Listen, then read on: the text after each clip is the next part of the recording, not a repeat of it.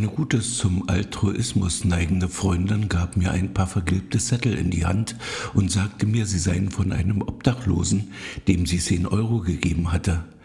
Es gab dann keinen Parmesan zu den Nudeln. Ich nahm die Zettel und sah, dass darauf mit krakeliger, aber doch leserlicher Schrift eine kleine Geschichte geschrieben stand. Überschrieben war die Geschichte mit Lebenslauf. Ich weiß nicht genau, ob es der Wahrheit entspricht oder ob das der Fantasie dieses Obdachlosen entsprungen ist. Ich möchte es trotzdem niemanden vorenthalten und lese vor, was auf den Zetteln stand. Als alter Mann machte ich, wenn es mir möglich war, ein kleines Mittagsschläfchen auf der Couch. Einmal hatte ich einen Traum. Ich wachte im Traum auf, es ist Herbst, draußen scheint es zu stürmen. Ich gehe ans Fenster und sehe hinaus. Das Mehrfamilienhaus auf der anderen Seite fliegt stückchenweise in die Luft, es löst sich praktisch auf. Ich sehe mehrere Tornados und neue entstehen. Dann spüre ich einen ungeheuren Druck in meinen Ohren, es knackt, die Scheiben des Fensters zerbersten, schwarz, ich wache auf. Nachdem ich mich aufgerappelt und langsam zu mir kam, stieg Angst in mir auf. Ich ging zum Fenster und blickte hinaus. Alles war ruhig. Die bunten Blätter an den Bäumen wurden durch das Licht der Sonne zum Leuchten gebracht. Ein wunderschöner Herbsttag. Ich war durch diesen Traum so erregt, dass ich weder sitzen noch stehen konnte. Angst erfüllte meinen Körper. Ich wurde depressiv. Mir wurde ganz langsam bewusst, ich muss etwas tun. Nur was, war mir zu diesem Zeitpunkt noch nicht klar. Ich fing an, im Internet zu recherchieren, suchte wissenschaftliche Abhandlungen über das Klima, kaufte mir Zeitschriften und setzte mich damit auseinander. Mir wurde klar, dass über 90 Prozent aller Klimaforscher einen Konsens darüber bildeten, dass die Gesellschaften dieser Erde umdenken müssen, dass die Industrie nicht so weitermachen konnte. Es musste etwas geschehen, und zwar jetzt. Kein Land dieser Welt handelte nach den wissenschaftlichen Erfordernissen. Meine Angst steigerte sich immer mehr.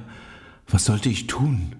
Ich bastelte mir ein Schild, auf dem stand, ich streike für das Klima und setzte mich immer freitags vor das Rathaus unserer Stadt. Die Menschen, die an mir vorbeiliefen, sahen mich mit missbilligenden Blicken an. Eine Dame legte mir Geld hin, ohne auch nur Notiz von dem Schild zu nehmen. Ein anderer Herr spuckte mich an mit der Bemerkung, geh arbeiten. Nach ein paar Wochen wurde ich regelmäßig vom Wachpersonal des Geländes verwiesen, bis die Polizei mich mitnahm und meine Personalien aufnahm. Ich verlor meine Arbeit, dann meine Wohnung, weil ich die Miete nicht mehr bezahlen konnte. Doch ich blieb standhaft und saß jeden Freitag vor dem Rathaus. Dann wurde ich wieder von der Polizei des Geländes verwiesen. Meine Personalien wurden erfasst und mir wurde ein Strafverfahren angedroht wegen Hausfriedensbruch. Jeden Freitag saß ich wieder vor dem Rathaus. Eines Tages wurde ich von der Polizei abgeholt und einem Richter vorgestellt.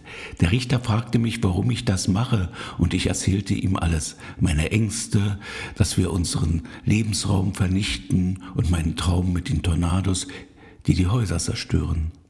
Der Richter ließ mich in eine psychiatrische Einrichtung einweisen. Ich verbrachte dort einige Wochen. Die Ärzte gaben mir angstlösende Medikamente und etwas gegen meine Depressionen. Dann wurde ich wieder auf die Straße entlassen mit ein paar Adressen, an die ich mich wenden sollte. So ging das einige Jahre. Ich saß vor dem Rathaus und wurde dann wieder in die psychiatrische Einrichtung eingewiesen, dann wieder auf die Straße entlassen. Bis ich dann für einige Wochen ins Gefängnis kam wegen wiederholtem Hausfriedensbruch. Dann brachte man mich in eine Wohngruppe mit psychisch Kranken.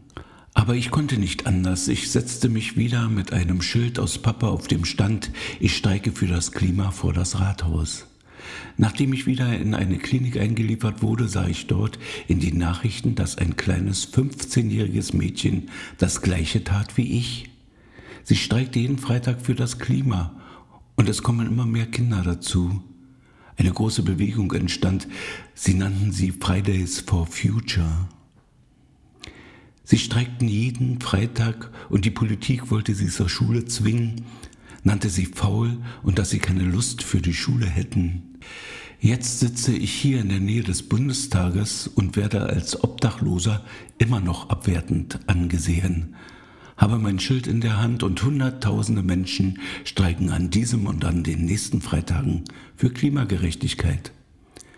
Es macht mich froh und auch etwas glücklich. Die Kinder für die Zukunft, die Erwachsenen für die Zukunft ihrer Kinder und für eine klimagerechte Politik. Das kleine Mädchen, das jetzt erwachsen ist, hält eine Rede und Hunderttausende Menschen hören ihr zu. Doch ich ahne schon, den Menschen ist nicht zu helfen.